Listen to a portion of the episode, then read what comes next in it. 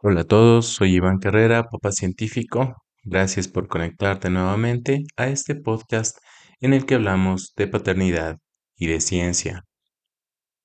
En el episodio de hoy les traigo un cuento.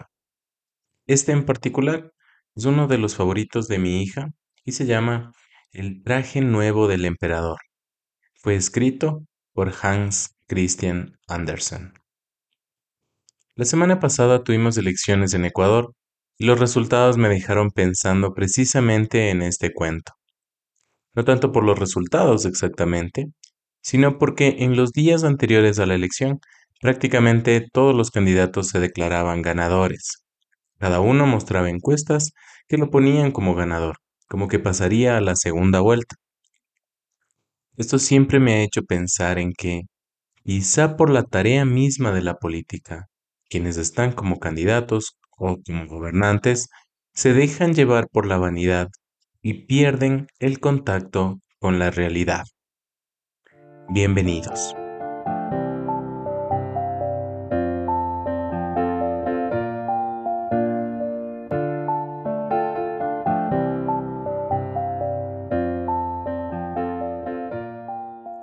Había una vez un emperador que amaba la ropa más que cualquier otra cosa.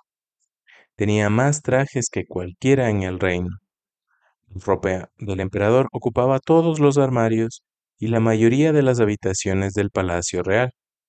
Era una suerte que el emperador fuera muy rico, porque gastaba mucho dinero en ropa. Seleccionaba solo las telas más cómodas y finas, y contrataba a los mejores sastres.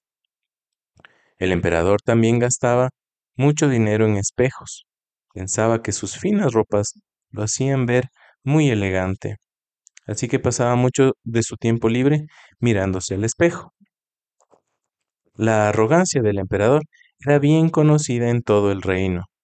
Todos creían que era muy tonto pasar tanto tiempo frente al espejo. Se burlaban de él a sus espaldas, pero nunca nadie le dijo algo a la cara. No querían hacer enojar al emperador porque, después de todo, era quien gobernaba el reino. Dos ladrones de una tierra lejana escucharon sobre el vanidoso emperador, a quien le fascinaba la ropa fina. En lugar de burlarse de él, los ladrones pensaron en la manera de usar la arrogancia del emperador para hacerse ricos. Los ladrones se vistieron como sastres y emprendieron el viaje hasta el palacio del emperador.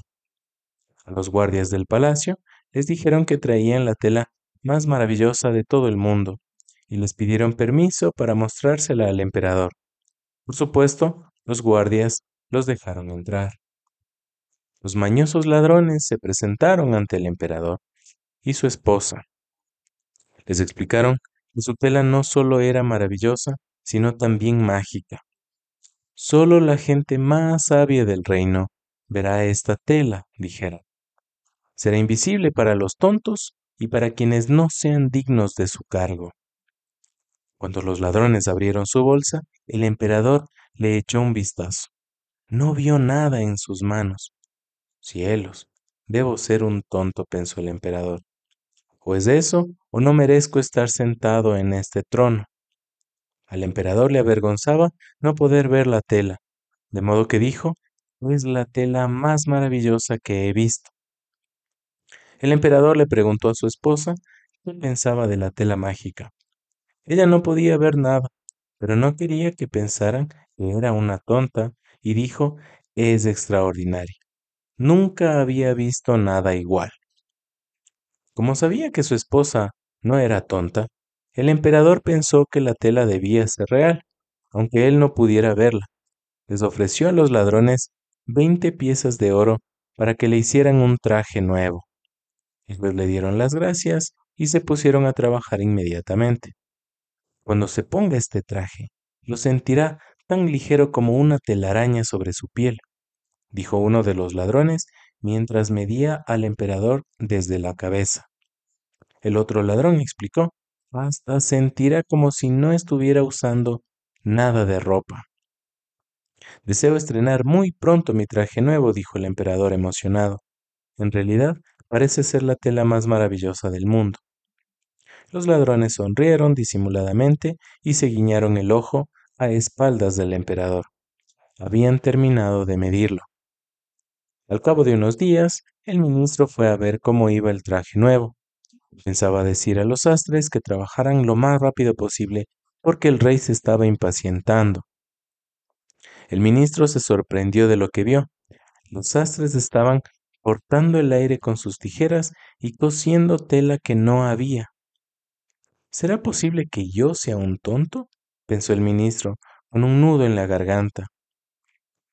Cuando vio al ministro, uno de los ladrones dijo, Por favor, dígale al emperador que su traje estará listo muy pronto. Pero primero, sea tan amable de ordenar otro plato de comida para nosotros. Este duro trabajo nos ha dado mucha hambre. Eso debía ser verdad, pensó el ministro, al ver tantos corazones de manzana, piernas de pollo y trozos de queso por todo el piso. Los ladrones habían comido tanto que debían estar trabajando muy duro. Finalmente, los ladrones le llevaron su traje nuevo al emperador. Se lo puso con cuidado para no romper las finas costuras que no podía ver. Luego se paseó por la habitación. Nunca se había sentido tan elegante. En verdad, este es el traje más fino que he tenido, dijo el emperador al ministro. Dime, ¿qué te parece? Si usted está feliz, entonces yo estoy feliz, dijo el ministro, que en realidad no estaba feliz. Lo que él veía era al emperador parado frente al espejo y en ropa interior, admirando un traje nuevo que no estaba allí. El emperador quería presumir su traje nuevo a todos sus súbditos. Le pidió al ministro que organizara un desfile real al día siguiente. Si eso es lo que desea, dijo el ministro, entonces tendrá su desfile.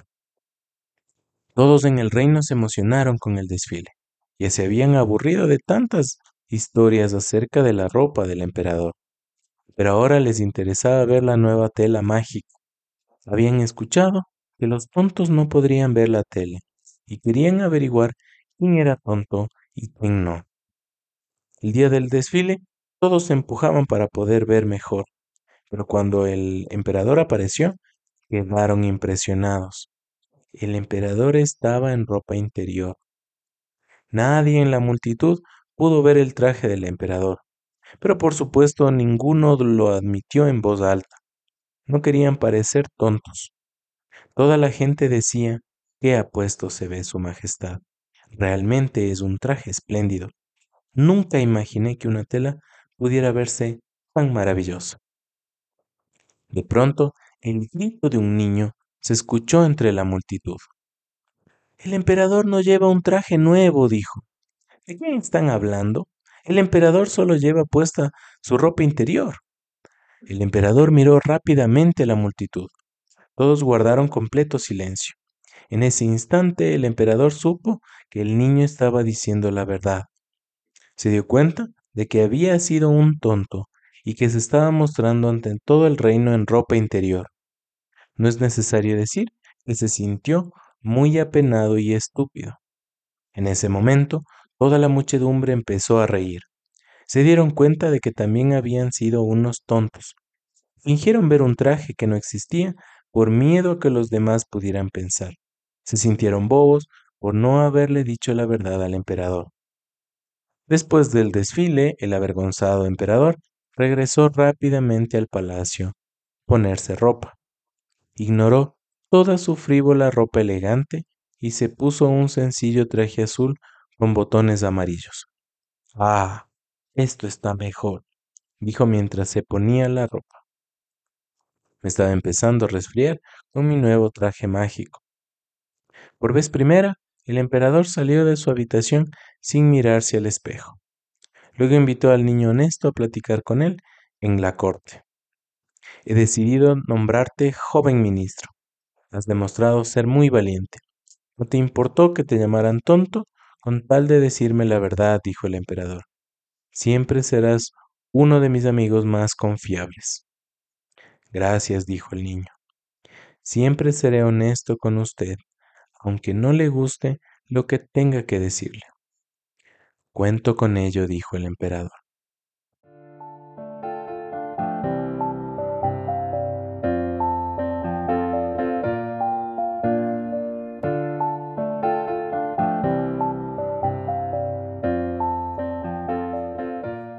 Quienes siguen este podcast saben que yo soy un científico, pero quizá no saben que soy un científico de datos. Llevo casi una década interpretando información a partir de números y de mediciones. En mis clases les digo a mis estudiantes, el trabajo de un científico de datos es el de obtener información a partir de datos. Por eso es que me llama la atención tanto que hayan personas dedicadas a mentir con números, a decir lo que alguien quiere oír. Y también que existan personas que prefieran oír lo que alimente su vanidad antes de que oír la verdad. Quizá por esto este cuento es uno de mis favoritos entre los que comparto con mi hija. Cuando lo leemos, intento hacer énfasis en que ella sea como el niño del cuento, que diga la verdad, aunque pueda ser incómoda. Que si no es incómoda, es probable de que no sea la verdad, sino simplemente complacencia. Tal vez como sociedad estamos enfermos de vanidad y por eso nos cuesta tanto decir la verdad. Cuéntenme, ¿qué creen ustedes?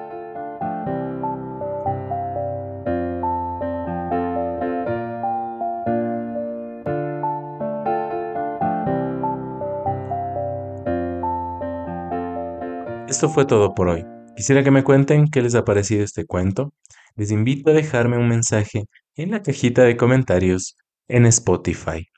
Recuerden que la paternidad es la más importante de las empresas humanas. Papá Científico es una producción